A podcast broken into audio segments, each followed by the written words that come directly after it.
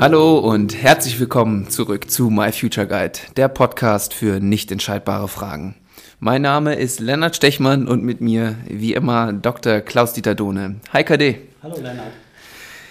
Ja, ähm, wir nehmen auf äh, heute an einem, was für ein Tag ist denn heute? Mittwoch, äh, ist schon ein bisschen später. Äh, Klaus-Dieter hatte schon ein langes Coaching hinter sich heute, ähm, aber ich hole jetzt nochmal das, äh, das Beste aus ihm raus hier, nur für euch.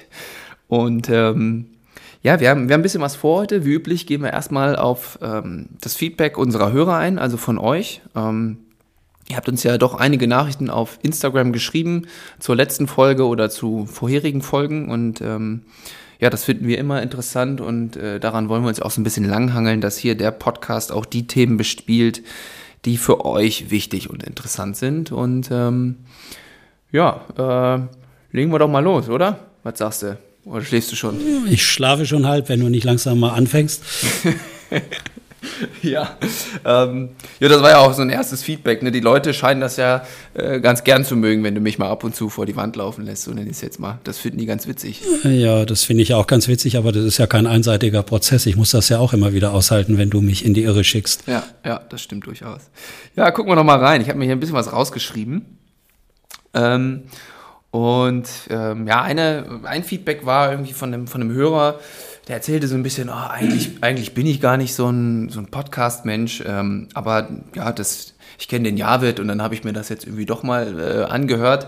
Und den könnten wir äh, glücklicherweise überzeugen, auch äh, von uns und vom Podcast, glaube ich auch. Und ähm, der fand vor allen Dingen deinen Blick auf die Dinge tatsächlich sehr interessant. Das hat er nochmal äh, zurückgemeldet.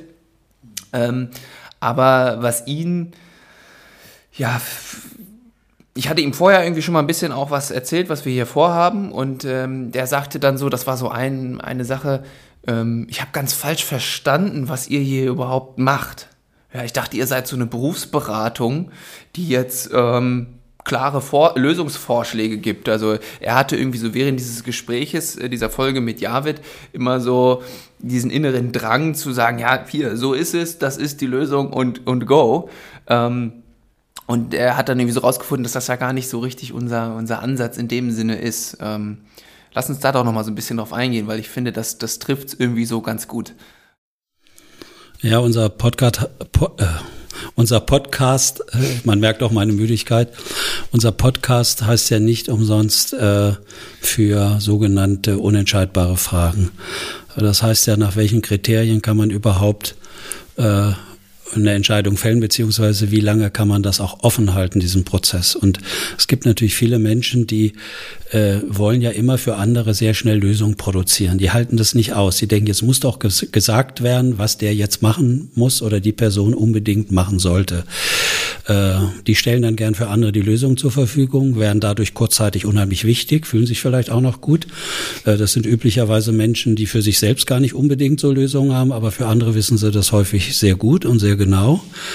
Und äh, das würde aber unserem Vorhaben ja genau widersprechen eigentlich. Sachinformationen äh, gibt es ja bei, äh, bei den Berufsinformationszentren, beispielsweise der Arbeitsagentur, ausreichend und genug. Und es gibt, ja, und es gibt viele Leute, die unterwegs sind, die anderen Leuten sagen, was sie in ihrem Leben machen sollen. Mhm. Die glauben auch, dass sie das anderen Leuten sagen können und vielleicht auch sogar wissen. Mhm. Vielleicht ist das ja auch richtig, ja. aber das ist hier nicht unser Ansatz, sondern wir wollen eher die ganzen Facetten, die in diese Prozess hineinspielen, so ein bisschen ausleuchten und mhm.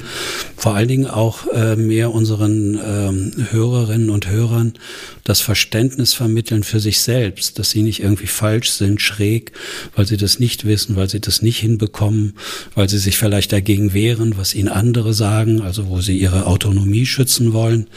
Äh, wir wollen's, wir können es anderen auch sagen, halten uns aber extra bewusst zurück, weil das machen schon die anderen. Ja, genau. Ja, das ist, äh, das es geht dann halt so ein bisschen, du hast es am Anfang beschrieben, jetzt kriege ich das dieses wortwörtlich nicht mehr im Kopf zusammen, aber es geht auch manchmal so ein bisschen um, ums Aushalten auch, ne? Diese unterschiedlichen Seiten, die sich da bei einem melden, Ambivalenzen, von denen wir auch oft sprechen, äh, das aushalten zu können und dann trotzdem irgendwann das Vertrauen zu haben, zu einer Lösung zu finden, die für einen dann gut ist. Wir beide haben doch zusammen gerade äh, vor ein paar Tagen einen, einen Hypnose-Workshop gemacht Hypnose für jedermann oder jeder Frau haben wir das genannt. Mhm. Und da hast du doch diese, diese eine Frau erlebt im Workshop, als sie die, als äh, die das Rollenspiel gemacht haben, wo sie einfach mal nur ganz bewertungsfrei zuhören sollte, was von der anderen Seite kommt, wo sie das nicht ausgehalten hat und immer gleich äh, Lösungsvorschläge gemacht hat und mhm. Lösungs, ja. Lösungsangebote.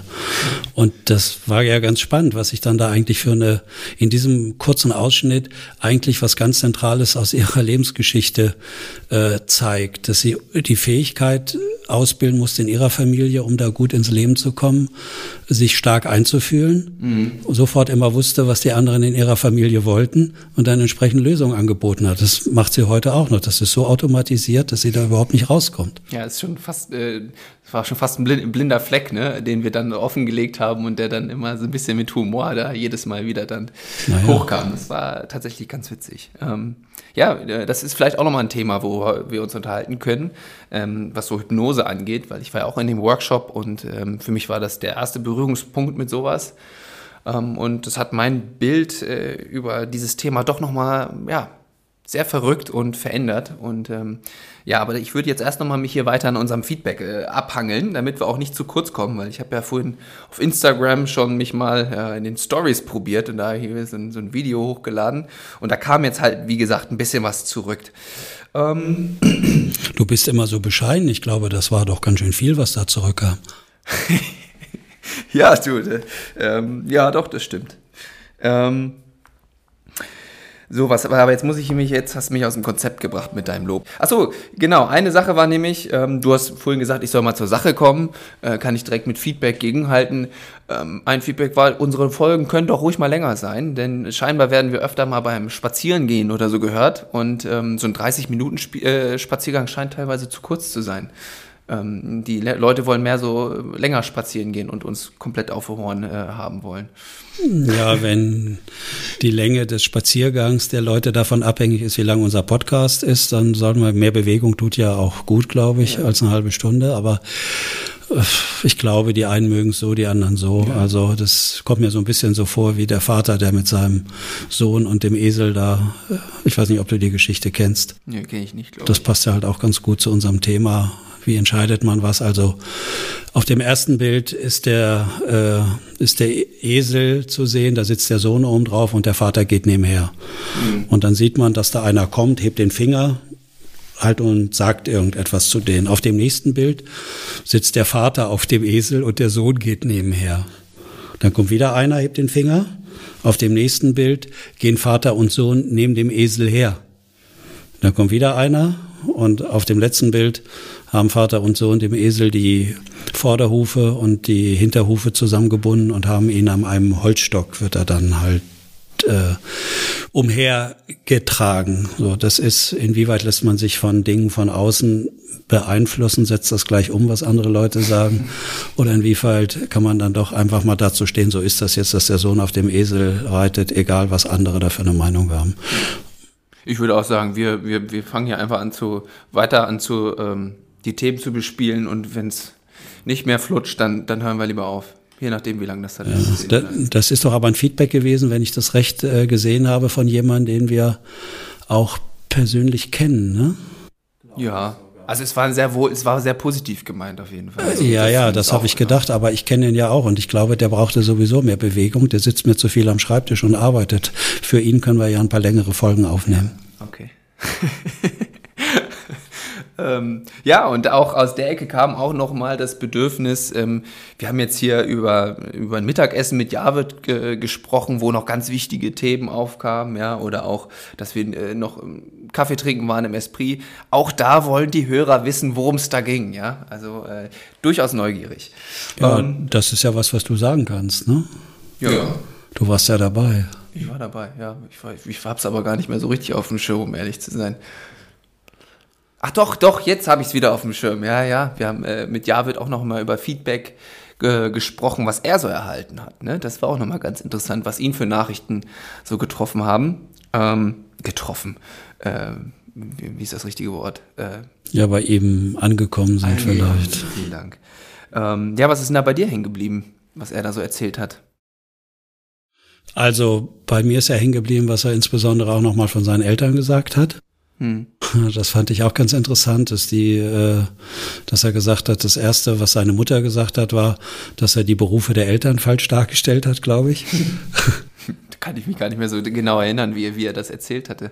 Das war ganz interessant, weil mm, das hat mich ein bisschen überrascht, weil wenn ich da Elternteil gewesen wäre, hätten mich vielleicht andere Dinge mehr emotional angesprochen und berührt, die ich meinem Kind gesagt hätte. Mhm. Aber äh, dass ich erstmal darauf hinweise, dass ich, ich weiß jetzt nicht genau mehr, wie es war, aber statt Bürokaufmann Industriekaufmanns Ausbildung gemacht habe oder sowas. Das fand ich halt ganz spannend, dass da sehr viel Wert drauf gelegt wurde. Ich fand es nochmal cool, als er dann auch erzählte, dass ihm ja jetzt vielleicht nicht die engsten Freunde geschrieben, aber so, so erweitert Bekannte, die sich in einer ganz ähnlichen Situation befinden. Ähm, was das Studium angeht und da wohl auch Zweifel haben und sich sehr gut in ihn hineinversetzen konnten und äh, bei ihnen dann ganz ähnliche Themen hochgekommen sind tatsächlich. Also das äh, scheint relativ weit verbreitet zu sein, dieses Phänomen. Hatten wir jetzt schon Javid als Beispiel, mich als Beispiel und ich glaube, das waren drei, vier, fünf Leute, die sich da noch bei ihm gemeldet hatten, die vor ähnlichen äh, Fragen stehen. Ich habe ja das Gefühl bei dir, Lennart, dass du dein Studium jetzt auch erstmal ab oder unterbrochen hast vielleicht. Äh, du hast das auch nur aus Solidarität gemacht, damit die Hörerinnen es auch leichter haben, aus einer Nummer rauszukommen, die sie genau. eigentlich nicht so gern nur, machen. Nur für euch. Hier mal ganz klare Entscheidungen reinzugeben, ja, damit äh, jeder genau weiß, ähm, ja, weiß ich nicht, was jeder dann genau weiß, aber hier einfach nur, um mal klare Kante zu zeigen. Ich habe auch noch ein äh, Feedback erhalten zu Javits Podcast. Äh, da hat mir jemand gesagt, dass äh, also nach dem Motto, oh, ihr habt das ja echt irgendwie gut gemacht, so hat ihr gesagt. Aber äh, oh, wenn ich da Elternteil gewesen wäre und der hätte nach sechs Jahren Investition meinerseits die, kurz vor Toreschluss das Studium abgebrochen, da kann man doch irre werden als Elternteil. ja, hat kann man gesagt. Auch, oder? ja. Genau. Aber da muss man sich doch als Elternteil fragen, auch inwieweit habe ich dazu beigetragen, dass es überhaupt so gekommen ist, dass mir mein Kind vielleicht nicht erzählt hat, wie, was ich für äh, Schwierigkeiten habe damit, dass ich Arbeitsstörungen habe, dass ich so tue, als ob ich doch studiere und, und, und, und, und. Weil das, das ist ja ganz spannend. Also hat, liegt die Verantwortung dann nur bei der Person, die das abbricht oder welche Faktoren spielen da halt auch noch rein? Aber äh, nachvollziehbar ist natürlich die Reaktion schon. Ne? Ja, ja, ja, klar. Aber ja, gibt es die und die Perspektive, die, die, Perspektive drauf, die man da haben kann, ne? Genau. Und ein anderes äh, Feedback war immer wieder, dass ich gefragt wurde, ja, was macht er denn nun? Ja. Und nun? Das, das kam auch bei Javid ganz oft, glaube ich, an, bei mir auch, ähm, immer wenn ich das Leuten gezeigt habe. Und wir können euch beruhigen, ja. Der Javid, der hat sich schon bereit erklärt, nochmal vorbeizukommen. Und äh, dann sprechen wir mit ihm über seine Zukunftspläne, welche er vielleicht auch schon umgesetzt hatte zu dem Zeitpunkt. Wir wissen noch nicht genau, wann er denn wiederkommt, aber ähm, da wird es noch ein Update geben von unserer Seite. Dann werden wir mal hart rausarbeiten, dass er doch noch nicht weiß, was er will, glaube ich. Ja ähm, ja, auch nach so einer Entscheidung können sich ja immer noch wieder äh, auch Anteile melden, die andere Seite. Also zumindest bei mir ist das so. Es, es kommt dann auch immer noch mal wieder, kommen auch mal wieder Zweifel äh, Ach, ja? auf zur Entscheidung. Ja, klar. Aber es ist halt die Frage, kann man das aushalten? Ich dachte, wenn du dich einmal entschieden hast, dann bist du so klar ausgerichtet und fokussiert, da gibt es überhaupt keine Zweifel mehr. Das, das, würde ich jetzt gerne den Hörern vorgaukeln, damit ich denen sagen kann, dass das hier alles ganz einfach ist. Aber ist es nicht, kann ich aber du weißt schon, warum beim Auto die Windschutzscheibe so groß ist und die Rückspiegel so klein? Ja, damit man immer nach vorne gucken kann. Ne? Ja. Richtig. Und nur in Ausnahmefällen, wenn es wirklich Not am Mann ist, dann guckt man mal wieder nach hinten zurück ins Leben. Aber ja, das ist aber manchmal einfacher gesagt als umgesetzt. Ne? Das wirst du bestimmt auch kennen. Selten, aber ich ja, kenn's. Ja, ja, ja. Ich kenn's. Ja gut, ähm, so viel zum Feedback. Ähm, vielen, also schickt uns da gerne weiter Nachrichten. Äh, wir sind auf vielen Kanälen aktiv, insbesondere auf Instagram oder auch auf LinkedIn. Ich glaube, das sind so die beiden Hauptkanäle aktuell. Ähm, insbesondere Klaus Dieter ist auch viel auf LinkedIn. Äh, da kann man auch äh, durchaus mal reinlesen. Äh, Gibt es viele interessante Artikel. Ähm, ja, und jetzt würde ich so ein bisschen überleiten, weil, weil aus einem Feedback hörte ich auch so raus, ähm, dieses Interesse an dem Tool. Ne? Ähm, was ist das und irgendwie, wie kann man sich das vorstellen und ähm, ja, da, du hast das ja entwickelt, dieses Tool, was, also unser My Future Guide Tool, das ist ja ein Spiel. Ähm, und äh, das hast du vor, ich weiß nicht, vor wie vielen Jahren hast du das? Äh, Ach, schon gar nicht mehr war. Vielleicht über 20 Jahre. Über 20 Jahre, ja. Ähm, und das ist ja quasi die Basis von unserer Beratung. Also egal, welchen Kompass ihr euch auf unserer Seite auswählt, äh, die Grundlage ist immer, äh, dass einmal für 30 Minuten dieses Spiel gespielt wird.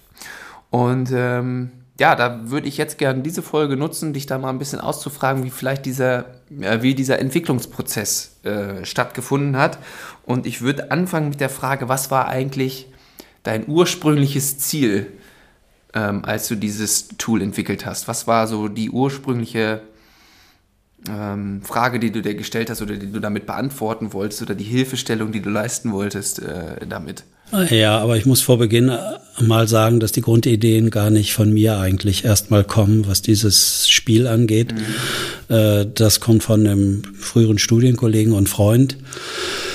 Äh, und der hatte, äh, oder wir zusammen mit einem Physiker, der hat sich eher damit beschäftigt, wie Schachnovizen, also die keine Schachregeln kennen, Schach lernen im Rahmen seiner Diplomarbeit hieß das noch bei uns, da gab es noch keine Masterarbeit mhm.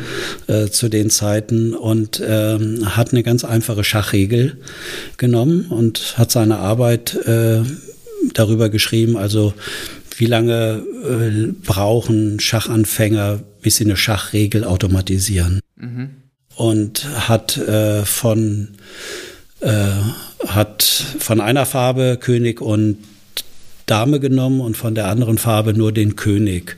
Und egal wie die Figuren stehen auf dem Brett. Es gibt eine Schachregel, die dann diesen einen König in drei Zügen matt setzt. Okay. Ja. Mhm.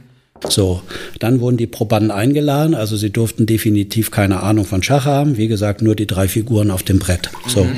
dann haben sie äh, ein Papier gehabt, ein Zettel, da stand die Schachregel drauf, da wurde ihnen die Schachregel erklärt und sie mussten dann erstmal äh, mit dem Stift zeigen auf diesen ausgedruckten Figuren, dass sie diese Schachregel verstanden haben.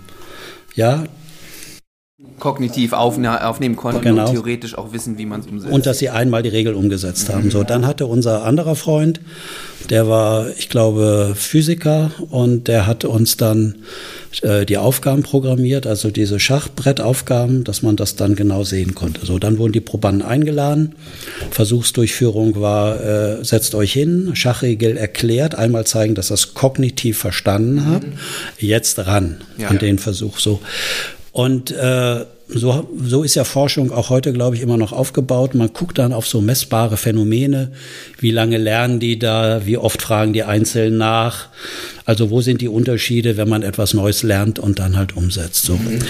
Und das Spannende bei diesen ganzen Versuchen, die wir da äh, durchgeführt haben, war, dass das nachher gar nicht mehr als das eigentlich Interessante bei uns äh, aufgefallen ist, sondern wie Menschen emotional mit dieser Situation umgehen und reagieren. Also ich erzähle nur ganz kurz das markanteste Beispiel. Da war eine Frau, die hat gezeigt, sie hat die Regel verstanden, die war ja nicht blöd, mhm. hochkompetent, das konnte man sehen. Und dann sitzt sie am Monitor und zieht diese drei Schachzüge und zieht mit dem letzten Zug, wo sie eigentlich den König hätte matt setzen können, zieht sie immer regelwidrig neben das eigentliche Lösungsfeld. So, und wenn das jemand zehnmal macht und man guckt dabei zu, weil das war ja Forschung, wir haben alles mitgeschrieben, protokolliert, was die da gemacht hat, wo die hingezogen hat und so weiter, dann fragt man sich, warum macht die das? Also ist ja nicht erklärlich, mhm. ja, überhaupt nicht zu verstehen, nicht einfühlbar. Jemand ist intelligent, hat die Regel verstanden, macht die ersten beiden Züge richtig und beim letzten Zug wird ein Fehler produziert. Immer ein Feld neben das eigentliche Lösungsfeld. Mhm. Dann habe ich sie gefragt und dann brach sie in Tränen aus. Also ich habe gefragt, sagen Sie mal, warum ziehen Sie mit dem letzten Zug immer neben das eigentliche Feld, neben das eigentliche Lösungsfeld? Sie machen damit jedes Mal die Aufgabe ja falsch. Mhm. Da brach sie in Tränen aus und nach einer Zeit, nachdem sie wieder sprechen konnte und sich beruhigt hatte, sagte sie, ja, weil ich doch so ungern jemanden in die Enge treibe. Ah. So, und an dieser Geschichte wird vielleicht nochmal so sichtbar, wie Menschen Fehler passieren, wie stark wichtige emotionale Erfahrungen in uns Menschen sind, die uns auf so sachlichen oder scheinbar objektiven äh, Aufgaben, die ganz leicht messbar sind, äh, Fehler machen lassen. Mhm. Ja, das ist, ja, es ist, ich, also ich finde es doch sehr nachvollziehbar, auch äh, jetzt gerade nochmal Bezug nehmend auf unsere letzte Folge, wo du ja auch von Arbeitsteams gesprochen haben, die dann versuchen, zu oft auf den Inhalt das immer zu reduzieren und dieses andere, das Emotionale, was da mit hinter schwingt, ähm, ja, vernachlässigen und deswegen nicht zu Lösungen kommen, obwohl sie doch eigentlich nur inhaltlich arbeiten wollen. Genau.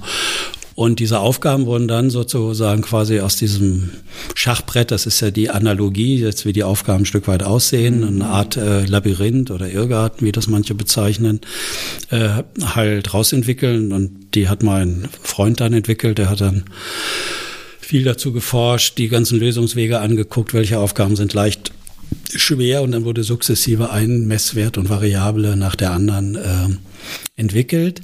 Was aber mich daran nochmal angesprochen hat und bis heute nicht loslässt, ist, äh, wie stark uns unsere eigenen äh, emotionalen Bedeutungen, die wir haben, ja, mhm. wie sehr die dafür verantwortlich sind, dass wir Fehler machen, dass wir etwas nicht lernen können, was andere vielleicht leicht lernen können. Äh, nicht, weil die schlauer sind, sondern weil die da gerade nicht diese emotionale Blockade in sich tragen. Und diese Frau war ja nicht, war ja nicht blöd. Mhm. Also halt im Gegenteil. Aber trotzdem macht sie diesen Fehler, weil sie, und dann kann man das, glaube ich, ganz gut nachempfinden, was diese Frau vielleicht in ihrem Leben für Erfahrungen gemacht hat. Vielleicht wurde die schon mal in die Enge reingetrieben, dass sie für, äh, für sich äh, entschlossen hat, das tue ich anderen Menschen nicht an, was mir da widerfahren mhm. wurde.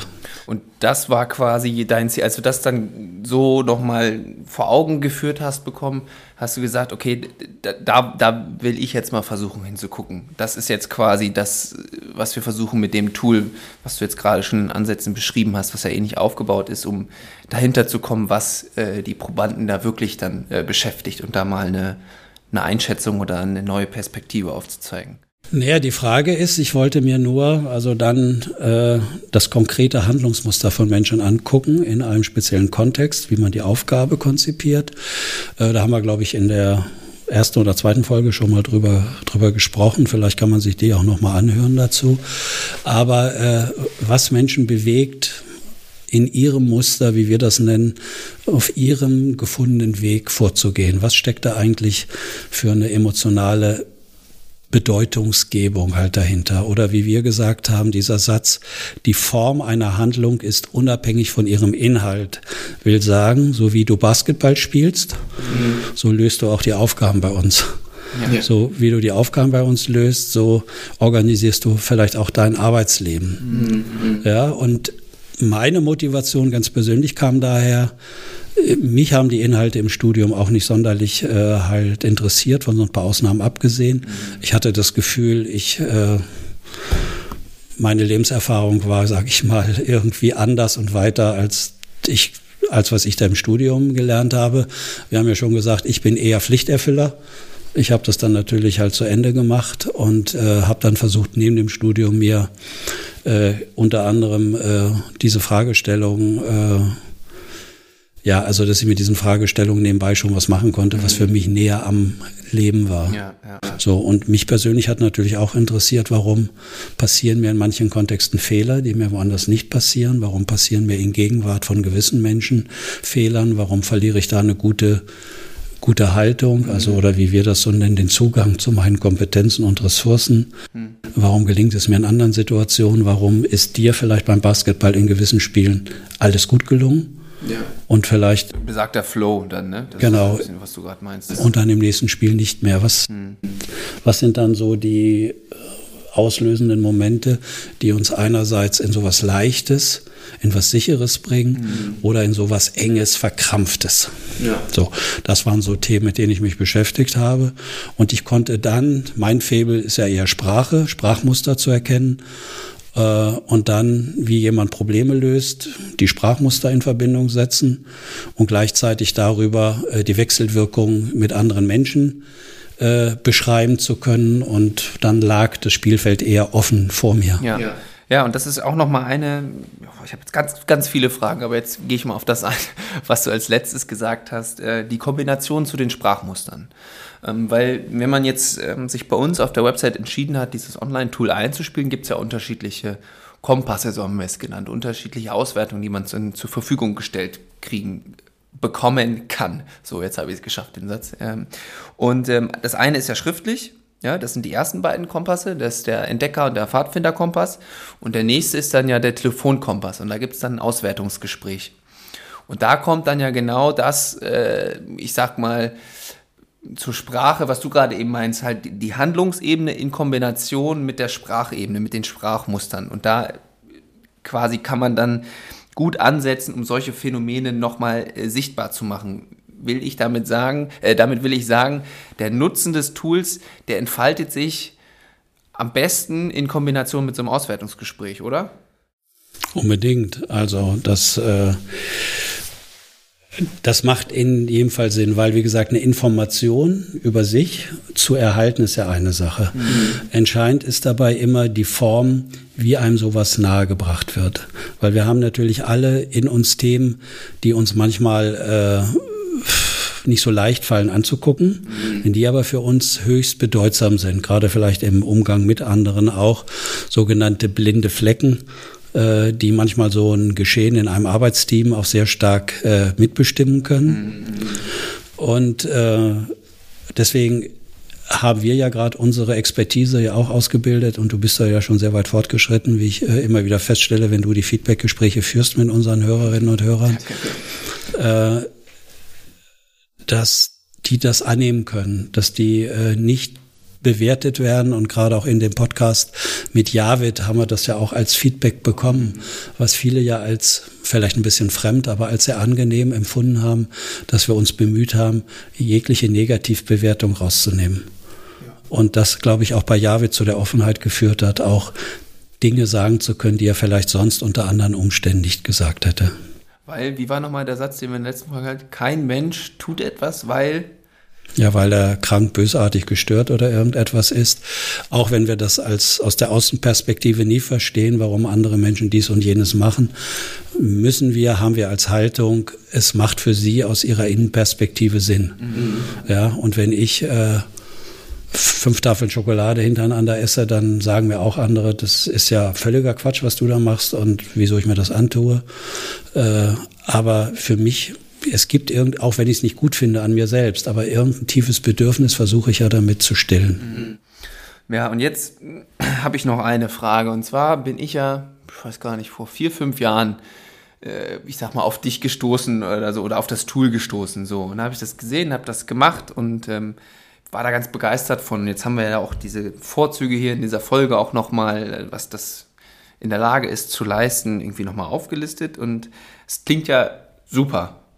Aber ich sag mal, so komplett durch die Decke gegangen ist, wie man vielleicht behaupten könnte im ersten Moment, ist es ja noch nicht. Was waren für dich Probleme oder Hindernisse teilweise vielleicht? Warum tun sie, also so, ich habe es ja jetzt auch schon, vier, fünf Jahre bin ich ja jetzt auch schon mit dabei und versuche das zu vermarkten und manchmal ist es ja, oder ja, vermarkten oder dass Leute das Ja, du versuchst nutzen. es ja erstmal zu verstehen, richtig? Genau, ich versuche es zu verstehen, aber wir versuchen es ja auch und das ist ja auch hier, ich sag mal, an den Mann oder an die Frau zu kriegen, dass sie das aus, äh, ausprobieren. Und da gibt es ja dann doch immer so, gefühlt kommt man da immer an irgendwie so Hemmschwellen oder so ran, dass Leute dann das doch irgendwie nicht machen. Ähm, naja, das Problem, also ein großes Thema ist natürlich, wir haben ja, glaube ich, in unserer allerersten Folge, was ja, glaube ich, als Video auch zu sehen ist, haben wir ja über das Thema Eigenverantwortung gesprochen. Mhm. So. Je klarer man auf sich guckt, auf seine Muster, was man bei anderen auch mit seinen Anteilen auslöst oder was man vielleicht verändern könnte oder sollte, damit man noch zufriedener wird im Leben und so weiter, heißt auch automatisch, äh, man kommt in Kontakt mit Eigenverantwortung. Das heißt, wenn man sieht, was man, was man verändern kann, mhm. dann steht man vor der Frage, ach du Schande und nun. Mhm. Mache ich das Neue? Mhm. Und gebe das Alte, was mir vielleicht bisher Sicherheit gegeben hat, auf? Mhm. Oder wie schaffe ich es, das Neue dann gar nicht mehr am besten sehen zu können und am besten hat das gar nicht stattgefunden, damit ich wieder ganz entspannt und in Ruhe oder wie wir das nennen, ambivalenzfrei äh, machen zu können. So, und ich glaube, das ist ein wesentlicher Grund, den man ja auch sonst bei Menschen finden kann. Äh, man holt sich die Information aus seiner Blase, äh, da wo man das Echo kennt. Ja, ja. Da wo man halt ganz sicher ist und viele wagen sich da ja auch nicht mehr raus. Mm, mm, ja. Ja. ist, ja. Ja, das ist halt irgendwie auch, also so, ich denke dann irgendwie schnell auch an diesen Satz, so, ja, der Mensch ist ein Gewohnheitstier, auch irgendwo, und da irgendwie aus den Routinen auszubrechen, das macht man, oder ja, im Endeffekt macht man es nicht so gerne, aber es, ich habe das Gefühl, aktuell wird es sehr gerne propagiert, dass es doch eigentlich so toll ist und irgendwie man das unbedingt, also wenn man jetzt zum Beispiel auf Instagram oder so guckt oder auch was jetzt hier, ähm, hier, wenn man in Quarantäne muss, endlich konnte ich mal, äh, habe ich Zeit für mich gehabt und konnte jetzt ganz neue Sachen und tolle Sachen ausprobieren. Ähm, aber es ist ja doch eine, eine, also wir merken ja jetzt doch eine durchaus hohe Differenz zwischen dem, was gesagt wird und was im Endeffekt dann wirklich auch gemacht wird. Ja, die Frage ist immer, also ich streite ja gar nicht ab, dass das den Leuten Spaß macht. Ich meine, ich hatte ja auch ein bisschen mehr Ruhe dann, zumindest ab März und April war ich ja weniger unterwegs und zu Hause. Allein ein bisschen zur Ruhe zu kommen, mehr Energien im Kopf zu haben für Selbstreflexion, einige Dinge nochmal auf den Prüfstand zu stellen, ein bisschen zu bilanzieren, wo will ich noch unterwegs sein, wo will ich nicht mehr so richtig unterwegs sein. Ähm, ich glaube, dass man viel machen kann und dass man irgendwie auch neue Erfahrungen macht. Aber das eigentliche, worum es geht, ist doch dann wirklich, sich mit den neuen Dingen, mit dem Wissen, mit den Informationen, die man hat, äh, es zuzulassen, sich innerlich in eine Entscheidungssituation zu begeben. Mhm. Wirklich zu bilanzieren und dann zu entscheiden. So wie du das ja für dich jetzt, glaube ich, auch geschafft hast oder halt gemacht hast zumindest. Äh, und da wird's ja unangenehm, weil da sind ja Folgen hängen da mit dran. Bei Javid, wie sage ich es meinen Eltern? Sage ich es denen überhaupt? Ja, wie, so, das sind ja schon mal ganz entscheidende, wichtige Fragen, die wir ja auch fast als nicht entscheidbare Fragen sehen würden. Da gibt's kein Kriterium für richtig oder falsch. Mhm.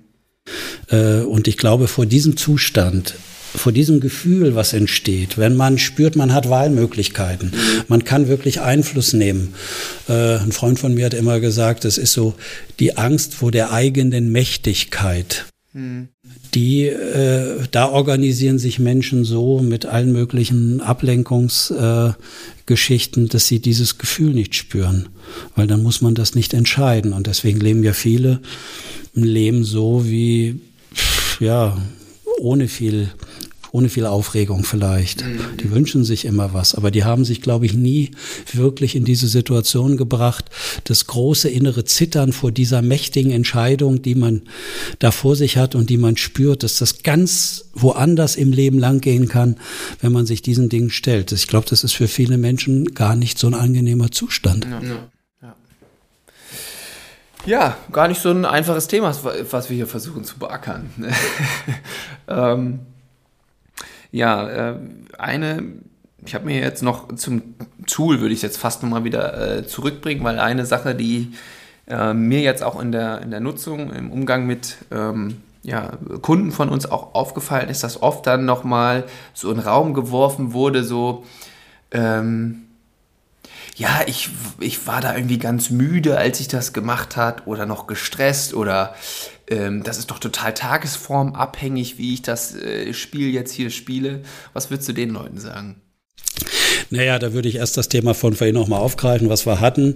Da kannst du so wunderbar sehen, wie ein Sprachmuster jetzt bestimmt wird. Also ein Sprachmuster meine ich, äh, ich war zu müde, äh, ich, wenn ich gewusst hätte, das, hätte ich ja viel mehr machen können und so weiter. So. Genau, das kommt immer ganz oft. Ja, das ist ja die Frage, äh, zu welcher inneren Haltung würden diese Sprachmuster jetzt äh, halt passen. Und die Person, um die es geht, wir haben uns ja da gerade erst zusammen, glaube ich, äh, ausgetauscht mhm. drüber äh, gestern, hatte ja einen sehr hohen Qualitätsanspruch. Ja. Hat auch eher ganz viel Wert auf Qualität gelegt. So. Ja. Von daher liegt es nahe, wenn jemand so eine Haltung ausgebildet hat, so nach dem Motto, alles, was ich mache, muss ich besonders gut machen. Mhm. Wenn die dann hinterher äh, hört, äh, man hätte aber viel mehr Aufgaben machen können, und andere machen auch mehr Aufgaben. Dann fängt ihr an, aha, ich war wohl nicht gut genug. Hm. Ich habe es nicht äh, so gebracht wie die anderen. Vergleichen kommt dann auch ganz oft hoch, ja. Ganz, ganz groß, ja. Und so ist ja auch unser Tool angelegt, die Instruktion. Der Kontext des Spieles ist ja so angelegt, dass die Leute über dieses, über diese Leistungs, äh, halt Geschichten, die für uns ja nicht relevant sind, mhm.